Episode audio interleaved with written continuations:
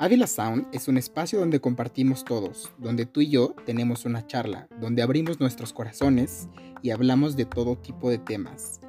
Entre amigos y expertos encontraremos la manera de seguir aprendiendo y compartiendo. Yo soy Fabs y esto es Ávila Sound. Síguenos en facebook.com diagonal Fabsávila y en Instagram arroba Ávila Sound. Hola mundo, bienvenido a Ávila Sound. Como siempre, muchísimas gracias por haberle dado play a tu reproductor y seguir aquí acompañándome en esta charla y en este compartir de cada semana. Como ya habrás leído en el título del episodio, esta semana hablaremos del tema ¿Con quién se queda el perro? Y ya sé que suena a canción de Jesse y Joy, pero esta es una frase que existía mucho antes de que ellos la retomaran para su canción. También representa muchas otras cosas más allá del amor puede significar muchas situaciones alrededor de la vida y no únicamente amorosas, por lo que hoy nos dedicaremos a desmenuzar cada una de esas opciones. Por supuesto que pondremos un poquito más de énfasis a ver con quién se queda el perro en cuestiones amorosas.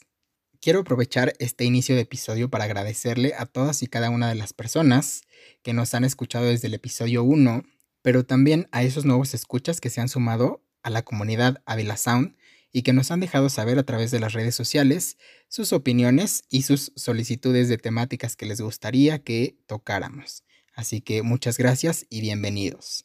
Ahora sí, dejémonos de palabrería y comencemos con el tema.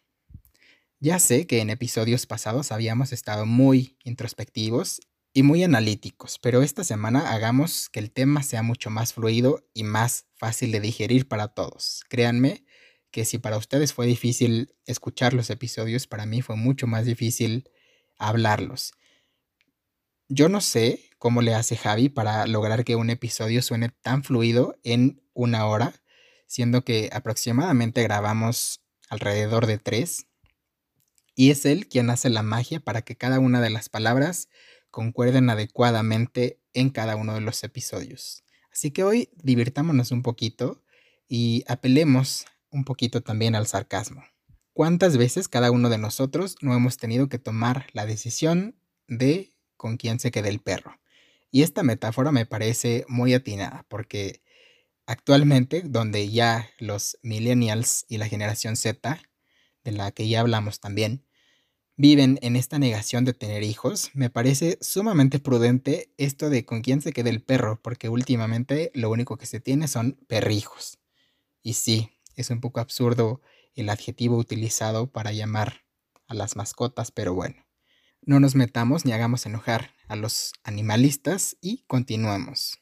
Comencemos con aquellas situaciones escolares, aquellas en las que nos asignaron un equipo de trabajo con el cual no todas las veces estuvimos de acuerdo e incluso preferíamos trabajar cualquiera que hubiera sido la encomienda de manera separada y aquí es cuando decimos con quién se queda el perro, a quién le toca cada una de las partes y los conflictos que llevaba esa repartición. Porque no sería trabajo escolar si no hubiera alguien que nunca quiera hacer nada. O el típico que dice yo lo imprimo y lo entrego. Y con toda la inmadurez que conlleva los trabajos escolares, porque por supuesto que no estamos la mayoría de las veces en la edad ni en la madurez necesarias para hacerlo equitativamente o incluso sin que represente un beneficio para cualquiera de los integrantes, pues siempre habrá una discusión de a quién le tocó más, a quién le tocó menos y a quién incluso no le tocó hacer nada porque es el novio de la capitana del equipo o la novia del capitán del equipo.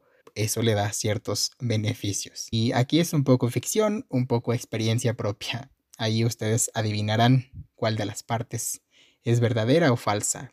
Definitivamente tienes que aprender a trabajar en equipo, pero las veces únicamente necesarias. Todas y cada una de las veces que puedas hacer tu trabajo tú solo, adelante, te ahorrarás miles de conflictos y miles de inconformidades.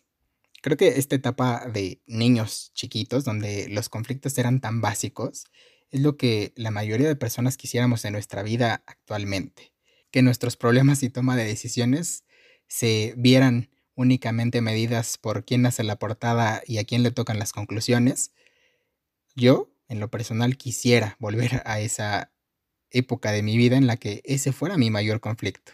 Desafortunadamente, pues la vida avanza y la toma de decisiones se va haciendo cada vez más grande. Aún así, estoy seguro que te hice volver a tu infancia y recordar aquellos conflictos que vivías junto a tus compañeros, amigos o en el peor de los casos, con el que menos tolerabas del salón.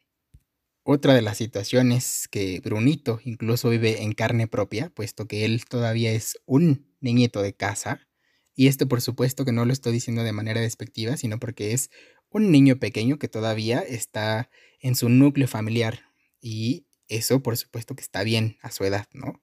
Pero vive esta lucha constante e incluso él fue quien sugirió que mencionáramos esta parte. La lucha de los papás de a quién de tus hijos le das más. Es imposible que los papás puedan repartir todo siempre equitativamente. No alcanzan los recursos para hacerlo de esa manera siempre. Y vienen los conflictos de a quién quieres más, cuál es tu preferido. Yo creo que como hijos, todo mundo, tú y yo, y quien esté detrás de ese reproductor, hemos tenido esta pelea con nuestros padres y con nuestros hermanos. No quiero ni imaginar lo difícil que debe ser como padre tener que repartir siempre todo equitativamente y que no siempre resulte así y no tener una respuesta exacta para el quién quieres más o quién es tu favorito.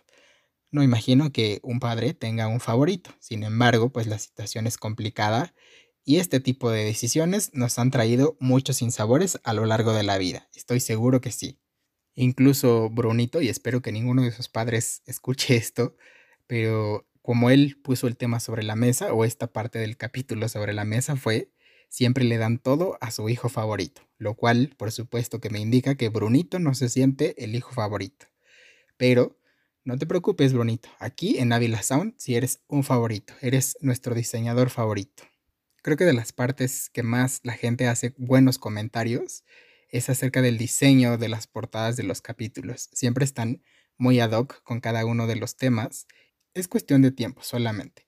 En algún momento te tocará ser ese hijo favorito y sentirás que significa que el perro se quede contigo. A este punto del episodio ya la frase con quién se queda el perro y todo lo que tenga que ver con movilizar ese perro me causa muchísima gracia porque en mi cabeza es literalmente una batalla como de caricatura.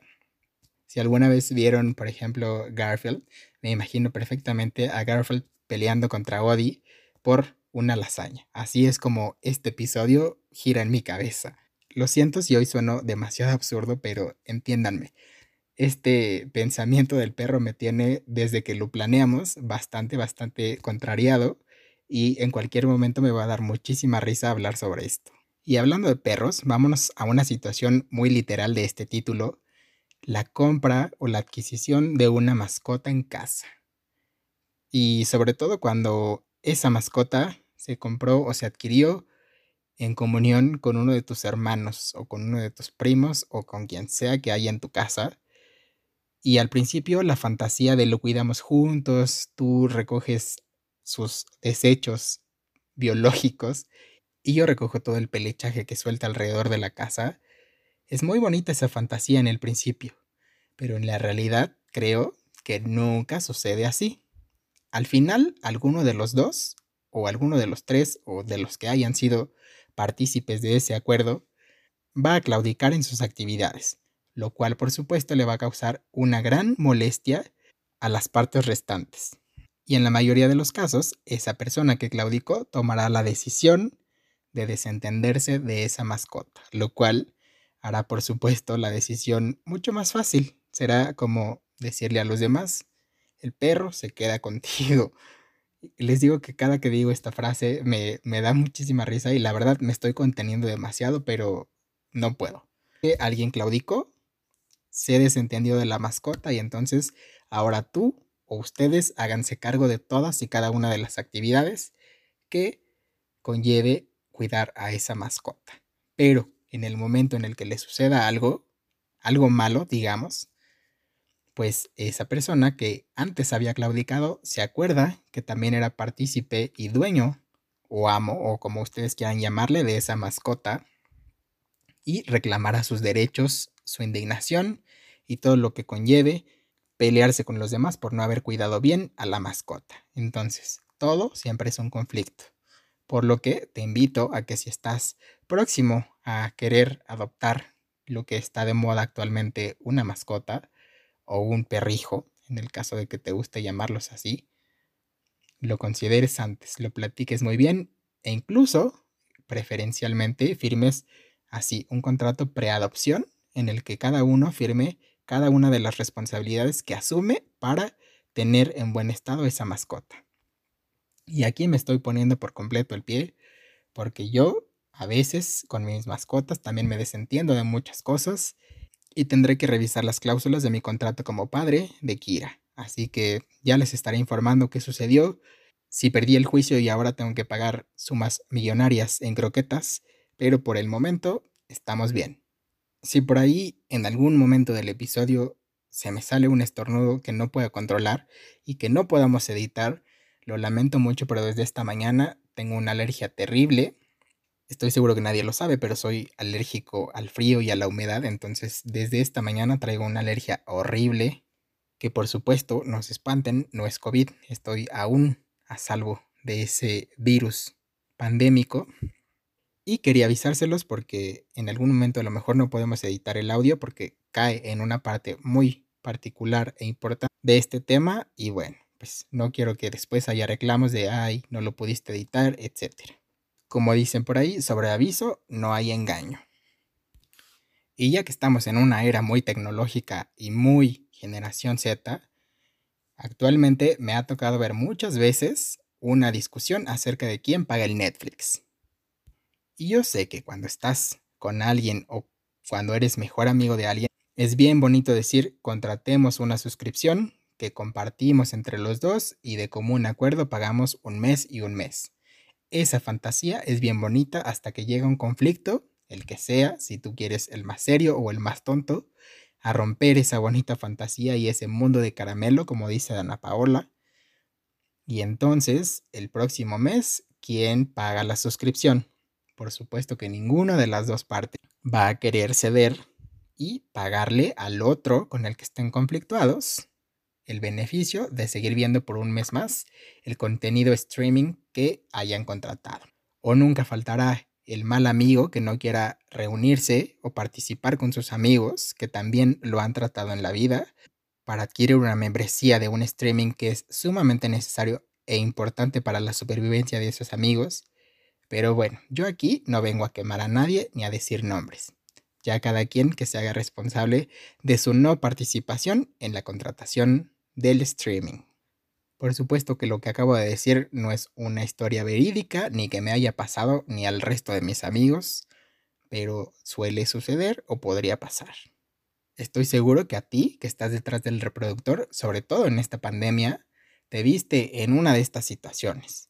Quizá con tu roomie, quizá en tu casa, quizá en tu trabajo, con tus compañeras de cubículo, y es momento de tomar tu decisión. Si sigues en esa comunidad tóxica donde no te quieren pagar el Netflix, o te bajas del barco y contratas tu propia membresía.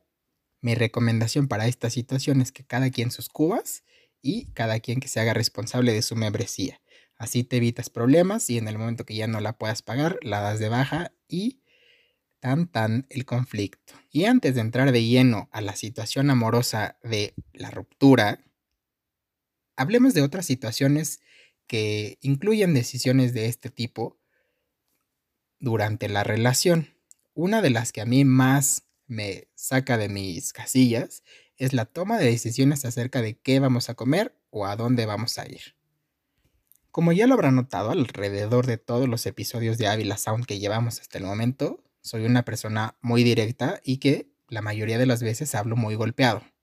Por lo que a mí, si quedamos de salir y llegado el día que nos vemos, te pregunto qué quieres hacer y me dices, pues no sé, lo que tú quieras, ok, voy a tomar la decisión, pero luego no me salgas con que no quiero ir a ese lugar, ahí me caen mal, no vengo preparado, no traía mis cosas listas, porque entonces tú en el momento en que no quisiste tomar la decisión, me diste la libertad de tomarla y ni modo.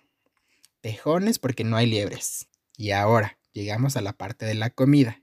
¿Qué vamos a comer? No sé, lo que tú quieras. Bueno, pues eso es abrirme la puerta de par en par para que yo elija lo que a mí se me apetezca comer. Solo que también cuando me siente en la mesa no me vayas a decir, es que esto no me gusta, es que esto no como, es que estoy a dieta, es que lo que sea. Porque de verdad, gente, es bien molesto que a la mera hora ya te salgan con que yo no quería, a mí no me gusta, no me siento cómodo o cómoda, porque se te preguntó para eso antes. Hay que aprender a decir las cosas claras, lo que sí quieres, lo que no quieres, todo. Por lo que si yo te pregunto con quién se queda el perro y me dices llévatelo, ah, pues yo voy a hacer con ese perro lo que a mí se me venga en gana. Y esto tampoco, tampoco es una proyección personal. No vayan a pensar que yo estoy aquí usándolos de diván y de psicólogo, porque no es así. Estoy únicamente hablando de situaciones que me han contado o que podrían suceder en la vida. No quiero decir que con esto alguno de ustedes sea un manipulador o manipuladora o tóxica o tóxico, lo que ustedes quieran. Simplemente estoy haciendo hincapié en que hay que colaborar en las decisiones. Y si decidiste que no quieres participar, pues después no vengas y reclames porque también no decidir es una decisión. Como decíamos con Uri por ahí hace algún tiempo, es una decisión decidir. Y ya sé, ya sé que esto es una redundancia y que no tendría que suceder, pero ahí es un pequeño chiste local que ella entenderá si es que aún no se escucha por acá. No sé cómo me escuches ahí en casa, pero yo ahorita que estoy grabando me siento peculiarmente hiperactivo. No me pueden ver, pero no he dejado de mover las manos todo el tiempo que grabo esto y generalmente mis manos están siempre sobre la mesa del estudio o sobre la mesa donde está el micrófono situado para grabar desde casa. Así que perdón si suena un poco acelerado o si estoy hablando del tema con demasiada soltura, digámoslo de alguna manera. De antemano, una disculpita. Pero también creo que se vale este mod. Y jamás me había, yo creo que grabado en este mod. Así que también es para que conozcan a este Fab hiperactivo y lleno de ansiedad. no es cierto, no tengo ansiedad, solamente es un exceso de energía, creo yo. Confío en que eso sea y no las 10 pastillas que me acabo de tomar antes de grabar. Y esa fue mi elección de con quién se quede el perro. Las pastillas se quedan dentro del frasco o van directo a mi estómago. Afortunadamente eran pastillas de menta. Y ya, para no seguirlos contagiando con esta hiperactividad, vamos a ir a una pausa y continuamos. Y ahora vamos a ir con los tips de la semana. Esta ocasión te daré 6 tips para la mejor toma de decisiones. Número 1. Ten en cuenta que normalmente no existe una única opción correcta. Y digamos correcta entre comillas. En este caso tenemos que apelar a la dicotomía y pensar que muchos caminos pueden llevarte o no a la satisfacción personal. Esto dependerá únicamente de cómo vivas cada opción elegida. Todas las opciones tienen sus partes buenas y malas. Solo ten la certeza de que elegiste siempre la mejor, y eso ayudará a que te sientas mucho más tranquilo. Número 2. Considera todas las opciones. Solemos tomar decisiones con base en únicamente dos opciones, limitando de esta manera nuestro panorama. En la mayoría de los casos, si no es que en todos, siempre tenemos muchas más opciones, incluso la de no hacer nada. Date la oportunidad de verlas o incluso tomarlas como propias. A veces, aplazar para otro momento la decisión es la mejor decisión que puedas tomar en ese momento. Número 3. Visualízate en cada una de las opciones. Contempla el cómo te hace sentir, si te ves siendo feliz con cada una de esas opciones, e intenta imaginarte cada detalle de ti puesto en cada una de esas situaciones. Esto te ayudará a ampliar tu panorama. Número 4. Analiza los pros y contras, así como la carga emocional que te representa cada una de tus opciones. Empieza por hacer un checklist. Poner esas ideas sobre papel siempre es una buena manera de organizarlas. Agrega también a este checklist un ranking de puntuación que te demuestra de la carga emocional que cada una de esas opciones representa en tu vida. Número 5. Ponte una fecha límite para tomar una decisión. Solemos postergar las situaciones como la toma de decisiones. procrastinamos todo nuestro tiempo e incluso nuestros sentimientos. Siempre va a ser bueno y beneficioso ponernos nuestros propios límites. Esto dependerá, por supuesto, de la urgencia e importancia de cada una de las decisiones que tengas que tomar. Es necesario tomar riesgos y comprometerte contigo mismo para poder avanzar. Número 6. Mantente en paz con el sentimiento o el temor a equivocarte. En la vida, toda decisión y sus consecuencias son inciertas. Pero si te mantienes tranquilo y confías en ti mismo y en el hecho de que en caso de tener dificultades con la decisión tomada, harás todo lo que esté en tu poder para solucionarlo. Incluso en el caso de errar en esa decisión, te habrá dejado un aprendizaje, mismo que te ayudará a tomar mejores decisiones en el futuro. Aquí todo es un ganar-ganar.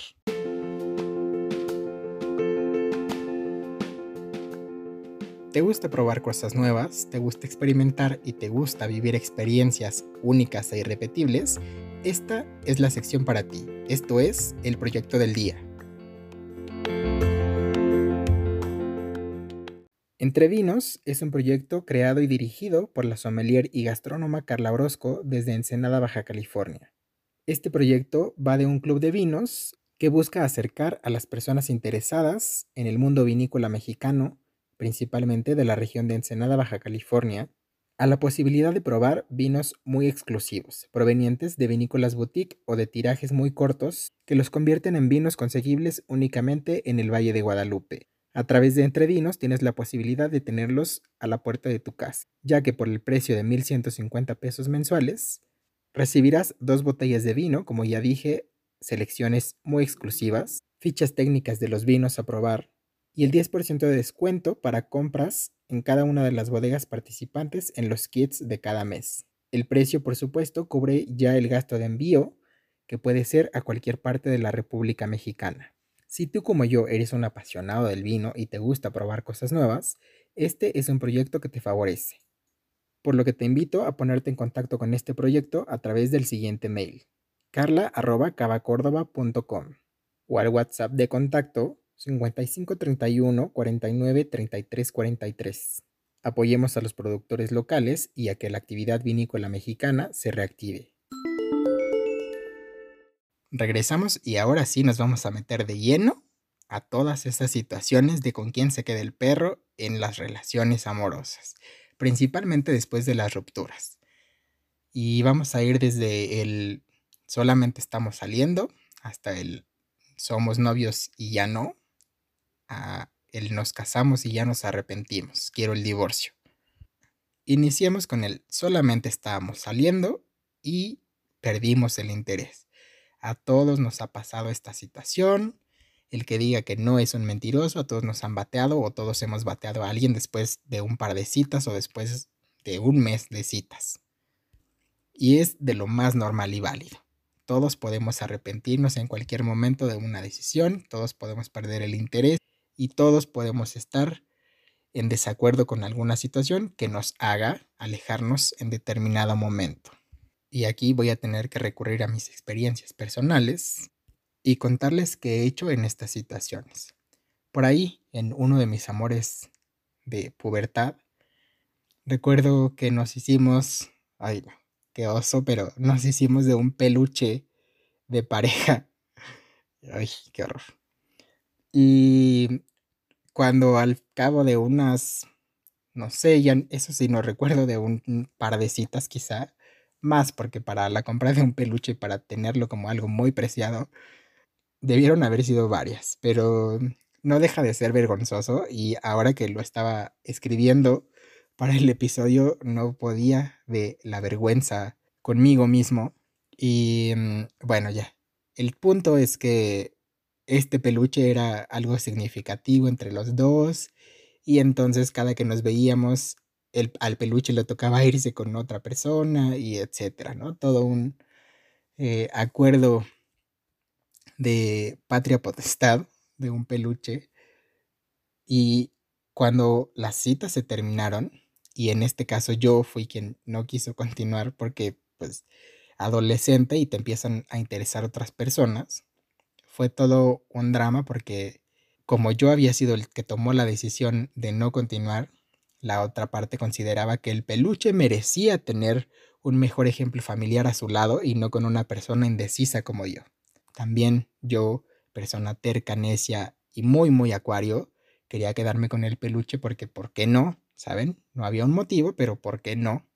Y este tipo de dificultades y decisiones tontas, amorosas, empiezan a forjarnos el carácter de una mejor toma de decisiones acerca de con quién vamos a dejar las responsabilidades que hayamos construido juntos en una relación. Hablando de noviazgos, esta no es una historia mía, cabe mencionar, y tengo prohibido decir de quién porque uno nunca sabe y los exes tienen oídos en cualquier parte. Resulta ser que esta pareja tenía alrededor de cinco años saliendo, decidieron mudarse a vivir juntos porque pues ya juntos por siempre, me lo prometiste, te lo prometí, el mundo es bello y todo se va a cumplir en nuestro mundo rosa, ¿no? Llega el día en que se van a mudar a vivir juntos, pero nunca contemplaron en que el espacio al que iban a mudarse juntos era mucho más pequeño incluso que cada una de las habitaciones que ellos tenían en sus casas, lo cual causó el primer conflicto. Y aquí no fue un con quién se queda el perro, sino a dónde se va el perro, porque alguien tenía que deshacerse de pertenencias y ahí el conflicto. ¿Quién se va a deshacer de sus cosas? ¿Quién se va a deshacer de su cama? ¿Quién se va a deshacer de su ropa? ¿Quién se va a deshacer de la bonita planta para la sala que me dio mi mamá? Ese fue un primer conflicto que pudieron afortunadamente consensuar y llegar a un acuerdo en el que cada uno se deshizo de unas pertenencias y de esa manera pudieron meter todo lo restante en ese pequeño espacio del amor. Transcurridos un par de meses, llegó la idea de hacer crecer la familia y, por qué no, un lindo gatito tenía que llegar a vivir en esa bonita y armoniosa familia. Pongámosle de nombre Salem, porque pues, ajá, Sabrina y cancelación. Eso está muy reciente y aún mi corazón no está listo para superarlo. Salem vivía en esta armoniosa familia y en este pequeño pero muy amoroso hogar durante algunos meses más, hasta que al papá de Salem se le ocurrió empezar a mirar a otras personas, empezar a ocultar situaciones y empezar a faltar a los acuerdos de pareja. Si bien quiero aclarar que no eran una pareja convencional, se daban sus ciertas licencias, pero de voz de quien me lo contó, los acuerdos se rompieron. Por supuesto que la bonita armonía familiar se rompió y la unión se disolvió. Ahora el punto es con quién se queda Salem. ¿A quién le corresponde cuidarlo, mantenerlo y seguirle dando amor con su nueva pareja? El conflicto es, lo adoptamos juntos, por lo cual a ambos tenemos derecho y recordemos que Salem es un gato. Un gato, cuando lo cambias muy constantemente de su hábitat, pues se desorienta y llega incluso a perderse. Salem iba y venía de una casa a la otra, conocía parejas nuevas de una parte y la otra, hasta que Salem se hartó y desapareció. Así que esta bonita historia y muy prometedora de con quién se queda Salem terminó de manera muy muy trágica. Salem jamás regresó a ninguna de las dos casas, seguramente encontró una mucho mejor y más armoniosa. Y el trasfondo de toda esta historia es cómo dos personas, figuras de poder, se dan la libertad de jugar con una mascota, ¿no? Es un ser vivo. Ok, no habla, no te dice nada, pero es un ser vivo y por supuesto que al estar acostumbrado con dos personas, inicialmente sus papás, porque así se denominaban ellos. Miren, yo aquí no estoy para juzgar a nadie y estoy relatando la historia con cada una de las palabras que se me contó. Así que si papás, ellos se creían, digámosle papás. Si Salem estaba acostumbrado a convivir con esos dos padres y de pronto le rompes toda esta armonía y este estilo de vida que llevaba, es obvio que en algún momento o se iba a perder o se iba a morir o le iba a dar depresión o algo iba a suceder. Esto es por supuesto un ejemplo ligeramente tonto, A lo que quiero llegar es a cómo eh, en estas relaciones de noviazgo que después convertimos en algo, entre comillas, más formal, las podemos traspolar a una pelea innecesaria la mayoría de las veces.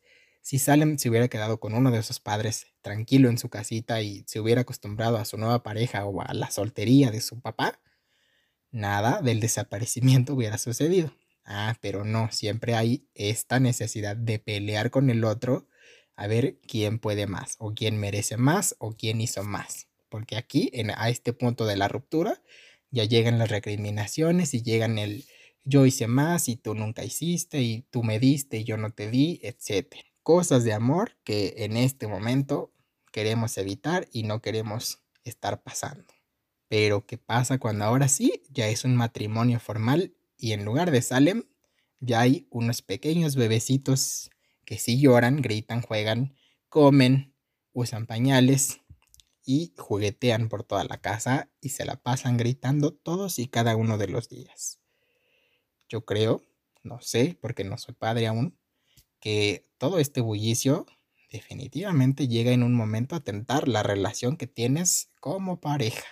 No estoy diciendo, por supuesto, que sea culpa de los niños, sino de la poca preparación que tuvo esa pareja previo a decidirse a tener hijos y a tener un matrimonio, que también son lo suficientemente inmaduros como para después de pedirse el divorcio mutuamente o por separado, empezará la pelea de con quién se quedan los niños.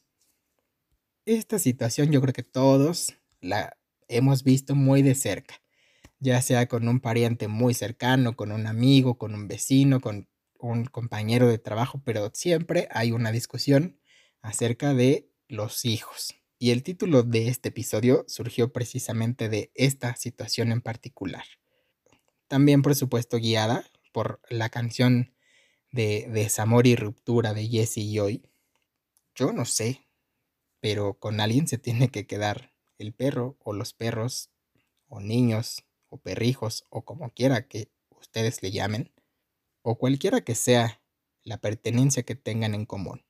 Nunca falta la discusión de, eh, como decía por ahí en algún programa mi querida Susana Zabaleta, es mío el refrigerador, es mía la sala, es mía la camioneta, es mía la casa.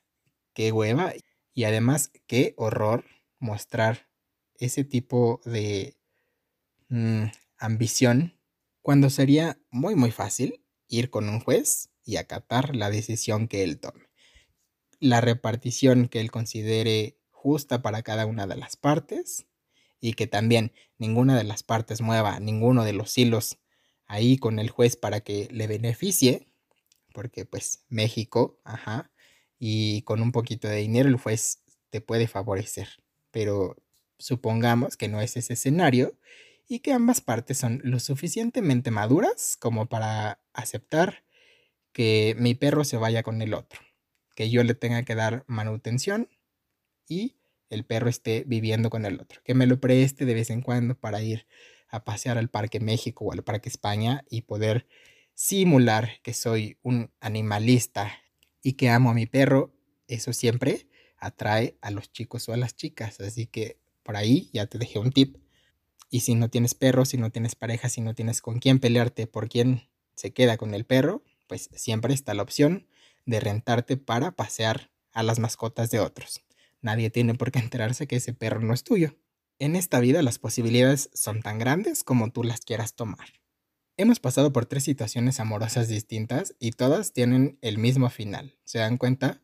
Como de algo que aparentemente se soluciona tan sencillo, lo convertimos en una situación estratosféricamente fastidiosa para todas las partes involucradas, por lo que la conclusión de este episodio, fuera de todas las historias y fuera de toda esta verborrea incoherente que acabo de decir, es que siempre tengamos la madurez de detenernos un segundo a pensar en las decisiones que tomamos, tanto las previas como las subsiguientes a cualquier ruptura de una relación, la, la que sea, haya sido laboral, de roommates, amorosa, de noviazgo, de cita, de lo que tú quieras.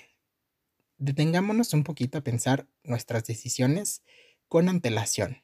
Date un minuto para sentarte tú solito y hablar contigo mismo y ver qué es lo más sano, no lo más conveniente, porque si nos vamos por lo más conveniente, por supuesto que vamos a parecer Marjorie de Sousa peleándole toda su fortuna al padre de su hijo, sin darle el beneficio de verlo, cabe aclarar. Y gracias Pati Chapoy por la información para este pequeño segmento del episodio. Les dije que hoy andaba peculiarmente fuera de, de mí. Pero sí, la idea es esa. Dejemos de ser tan viscerales y aprendamos a tomar decisiones con madurez y con tranquilidad también. De nada sirve tomar las decisiones de manera apresurada y dejarnos llevar por el rush de adrenalina o por la emoción o por el amor o por lo que sea, el enojo incluso. Tratemos de hacer decisiones mucho más conscientes. Esto por supuesto que nos evitará muchísimos conflictos y muchísimos sinsabores a lo largo de la vida y nos traerá mucho más tranquilidad y mucho más certeza de qué es lo que sigue en el camino. Yo no sé cómo se sienta eso de ser amigo de sus exes, porque yo en lo personal no puedo y no por un tema, o no sé, sí por un tema de para qué, ¿no? No, yo no le veo la necesidad de ser amigo de mi ex porque pues si ya no, no tenemos nada en común, porque se disolvió la relación, pues ¿para qué? ¿Para qué seguir ahí guardando cosas que no nos sirven? Pero para quien sí le sea bonito seguir siendo amigo de sus exes o incluso seguirse por ahí dando ciertas muestras gratis de cariño de vez en cuando, pues repito, cada quien sus cubas, pero lo mejor sería siempre terminar en los mejores términos posibles con cualquier tipo de persona con la que mantengamos una relación y repito, ya sé que esto es muy reiterativo, pero puede ser una relación laboral, amistosa, de roommates, de vecinos, de novios, de citas, de amantes, de lo que sea. Pero siempre busquemos que al menos en nosotros quede la tranquilidad de haber hecho lo mejor posible.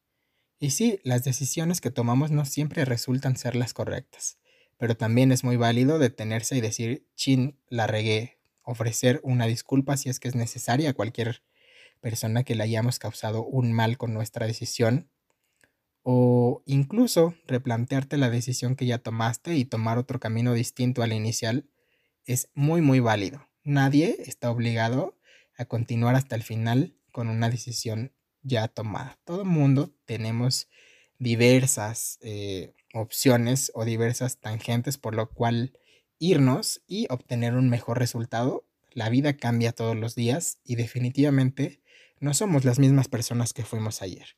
La decisión que pudimos tomar ayer quizá no sea la más beneficiosa o la más adecuada para mi tranquilidad en este momento y hoy puedo decidir cambiarla. Siempre tendremos en nuestro poder la autoridad suficiente para cambiar nuestras decisiones. Por supuesto, siempre hay que cuidar que nuestras decisiones no afecten ni le causen daño a terceras personas. Y si ya de plano llegaste al final, te aferraste a tu decisión inicial y no resultó como tú esperabas, también está padre, habrás aprendido algo, la vida te habrá dejado algo con esa decisión. Toda lección es aprendizaje. Por ahí dicen que lección no aprendida, error repetido. Así que si en algún momento te toca volver a cruzarte con la misma decisión e incluso con el mismo camino, pues quizá no lo aprendiste a la primera y la vida te esté poniendo de nuevo en ese camino para que ahora sí tomes el aprendizaje que necesitabas para seguir avanzando. Todo aprendizaje que no se toma te detiene para seguir avanzando, porque es una herramienta menos que le das a tu conciencia o a tu cerebro para poder defenderte en el camino que venga para ti en lo consiguiente. Tratemos entonces de verle siempre el lado positivo. Y ya sé que esto es muy fantasioso, porque les hablo siempre de quedarnos con lo positivo. Pero de verdad te lo digo que, y miren que no, no soy un viejo, por supuesto, ni he vivido todos los años de la vida, pero si algo sí he aprendido en estos 15 años de vida, es que siempre lo mejor va a ser quedarte únicamente con lo positivo. Llenarte de rencor, de ira, de enojo, no te sirve de nada y al único que detiene es a ti. Es mejor fluir, dejar que las cosas se vayan, entregárselas al universo y que el universo sea quien se haga cargo de cobrarle las deudas a cada uno. Así que tú tranquilo, toma tus decisiones con calma, siéntate un momento a pensar, ya en los tips de la semana te di algunos consejitos para que te ayuden a tomar las mejores decisiones, tómalos, haz tu checklist, ve los pros y los contras, qué es lo que te beneficia o lo que te hace sentir mejor. También hay que estar siempre empáticos con nuestros sentimientos. Quizá me beneficie mucho económicamente esta decisión, pero me roba la tranquilidad emocional y entonces es un precio que por supuesto no vale la pena pagar. Siempre hay que buscar que nuestras decisiones nos hagan sentir lo mejor posible. Eso ocasionará, por supuesto, que en el caso de que el resultado sea positivo, pues lo disfrutarás más y en el caso de que no sea como esperabas, tengas la fortaleza suficiente para volver a empezar o tomar otro camino. Te invito a que dejes de conflictuarte con la pregunta con quién se queda el perro. Y a veces es mejor dejar que ese perro se vaya eh, de nuestra vida. Y no, no estoy hablando del ex. Estoy hablando de cualquier objeto, persona o lo que sea, animal, mascota perrijo, como tú le quieras llamar, por lo que tengamos que disertar y tomar una decisión. Dejemos que todo fluya, no nos aferremos a cosas, trabajemos por favor en nuestro desapego. Es bien difícil, muy de las cosas más difíciles que hay que trabajar personalmente es el desapego. Cuesta muchísimo trabajo de introspección y de reconocimiento propio para lograr desapegarnos tanto de las personas como de los objetos, de las mascotas, de las ciudades, de los países, de todo. Finalmente tu vida estará donde estés tú. No necesitas ni a una persona, ni un bien material. Los bienes materiales vienen y van. Por eso no son eternos, porque hay que cambiarlos continuamente. Y a las personas suena crudo decirlo así, como hay que cambiarlos, pero definitivamente nada, nada es para siempre, ni las relaciones. No creamos en el sermón católico de hasta que la muerte nos separe, porque la separación puede suceder muchísimo antes de que te mueras. Y no necesariamente eso tiene que acabar con tu vida, con tu autoestima, ni con tu amor propio. Ni tampoco tienes que verlo como un fracaso, ¿eh? Porque otra vez, México, gracias. Persona que se divorcia o persona que termina una relación es vista como una fracasada. Y no, de ninguna manera es un fracaso. Es únicamente una lección que tenías que aprender, una persona que tenías que conocer, con la que tenías que compartir, o quizá la persona que te iba a regalar lo mejor de tu vida, tus hijos. Y ya, ese era el único propósito que tenía compartiendo una vida contigo. Después de eso, bueno, pues los caminos se separan y cada uno podrá seguir siendo exitoso por su lado. Ninguna ruptura va a ser un fracaso. Únicamente es algo que tenía que suceder así en la vida. Entre menos nos aferremos a que nuestras relaciones tengan que durar para siempre o que desde el principio nos empecemos a hacer coco wash en la mente de quiero estar lo que comúnmente decimos, ¿no? Siempre juntos. Eso es una fantasía romántica muy bonita que suena padre al principio, pero en realidad eso no va a llegar nunca. No vamos a estar siempre juntos, porque en algún momento de la vida podemos buscar cosas diferentes, podemos no hacer match en nuestra relación de pareja, sentimentalmente, sexualmente, profesionalmente, y entonces habrá que despedirnos por mucho amor que haya de por medio, a veces es lo mejor eh, separarse. En el caso de las situaciones que platicamos al principio, también no te enroles en disgustos y en enojos de quién hace más o quién hace menos. Tú ten en cuenta que si te toca hacer más, pues bueno, adquirirás mucho más aprendizaje y eso al único que beneficia es a ti. Quizás si te implique mucho más trabajo que los demás, pero bueno, pues nadie cuando salgan de ese proyecto escolar o de ese proyecto profesional le va a solucionar los problemas al otro. Si él hizo menos, pues por supuesto tendrá menos herramientas con las cuales defenderse en el mundo, en lo profesional, en lo social, y será ese su karma. Tú ocúpate únicamente de hacer la parte que te toca de la mejor manera. A veces te tocará más, menos, como sea, pero siempre hazlo de la mejor manera, que sea una carta de presentación tuya lo viene. Y en el caso de las amistades, pues tampoco, tampoco te aferres a las amistades. Tenemos mucho la costumbre de llamar mejores amigos a las personas, pero yo utilizo mucho una, una filosofía de estar juntos mientras nos hagamos felices. Mientras ambas personas respeten los acuerdos de confidencialidad, de confianza, de cariño y todos los demás que tú le quieras poner a esa relación de amistad, ok, está bien, pero tampoco una amistad es para siempre. Porque nos mudamos de ciudades, hacemos cosas profesionales diferentes, tenemos una pareja y entonces le dedicamos más tiempo a esa pareja, mil y un situaciones por las que una amistad se puede acabar o se puede desgastar. Disfruta de cada una de tus relaciones interpersonales en el momento y deja que fluyan, deja que se vayan o se queden a través del tiempo, únicamente déjate fluir y avanza conforme el mundo cambie y tu vida cambie también. Te invito a que tomemos decisiones desde la inteligencia y no desde lo visceral, que es lo que este episodio buscaba en primer momento, ¿no? Que nos dejara un pensamiento y un análisis acerca de cómo es que estamos tomando nuestras propias decisiones nos colgamos un poquito de la idea romántica porque es lo más cercano y lo más gráfico que siempre vemos en la toma de decisiones. Un poco telenovelero el asunto, pero este aspecto de con quién se queda el perro lo podemos traspolar a cualquiera de las situaciones que vivamos día a día. Por lo que reitero, te hago una invitación a que tomemos decisiones desde partes mucho más inteligentes y mucho más maduras, a que nos dejemos llevar por la inmadurez la rabieta y lo visceral y el resultado sea malo porque siempre que algo empieza mal va a terminar mal. Eso es una regla de vida que sí o sí se aplica. Yo hoy he tomado la decisión de estar un poquito más libre y dejar fluir únicamente todo esto que yo quería decirte.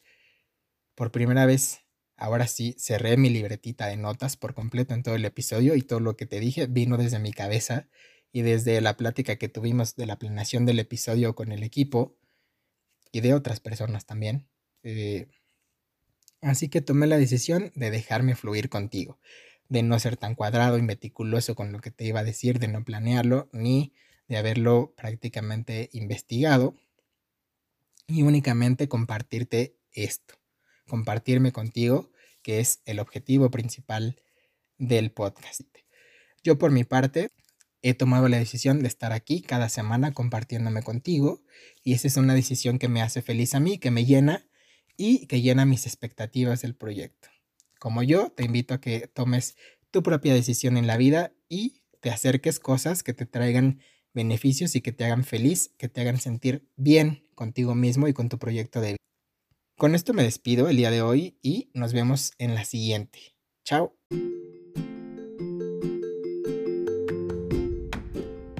Estas son las recomendaciones de la semana. Esta semana por parte de Netflix tenemos el documental titulado Chabela, que por supuesto es homónimo al personaje del que trata dicho documental. Dura aproximadamente una hora con 33 minutos y nos habla acerca de la vida de la espectacular Chabela Vargas, contado a través de sus canciones y de las experiencias de gente que estuvo cerca de ella y a la que también inspiró. Mexicanos de Bronce, otro documental basado en la historia de una vida en México, que dura aproximadamente una hora con 39 minutos, nos habla de la resiliencia y la transformación de una vida. Esta vida, que fue muy complicada, llena de vicios y delincuencia, se centra principalmente en un personaje, el cual cambiará su vida y le encontrará un nuevo significado a través de la música, a través del rap. La vieja guardia, esta película que tanto nos ha puesto Netflix en el buscador principal.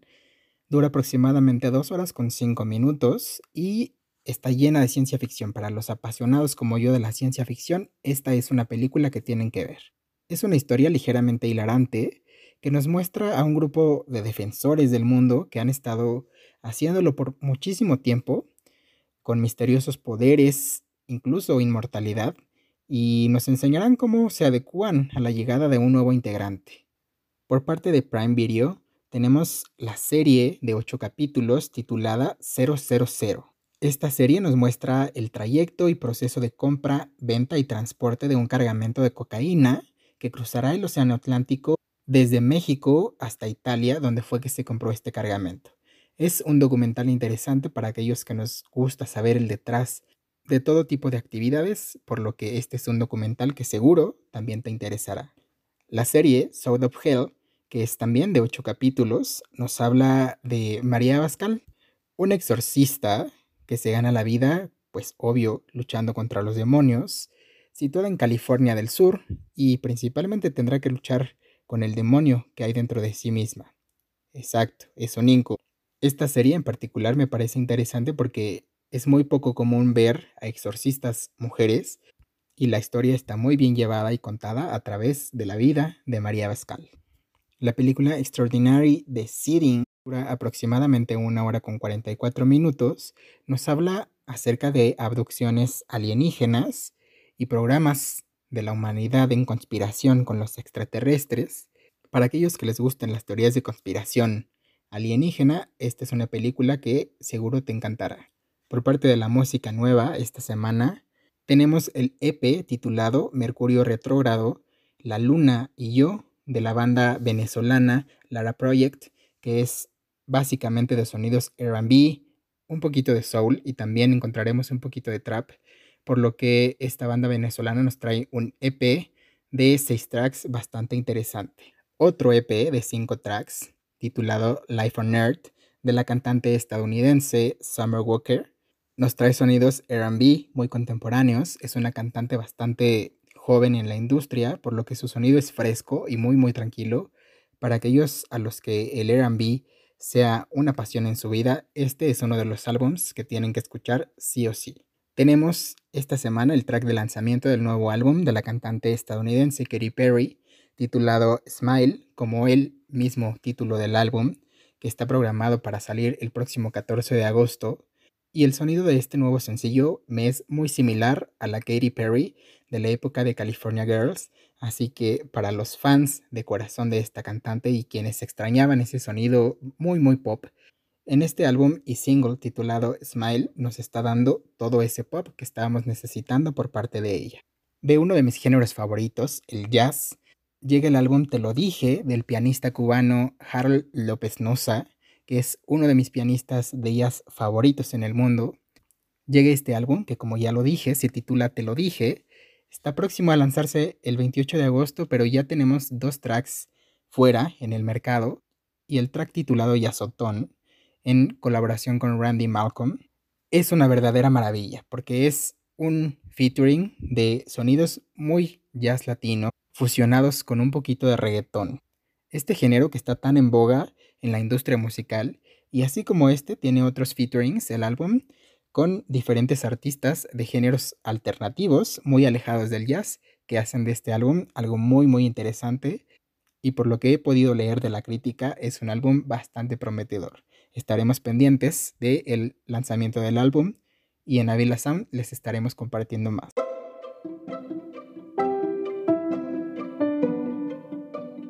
En cualquier momento de decisión, lo mejor que puedes hacer es lo correcto.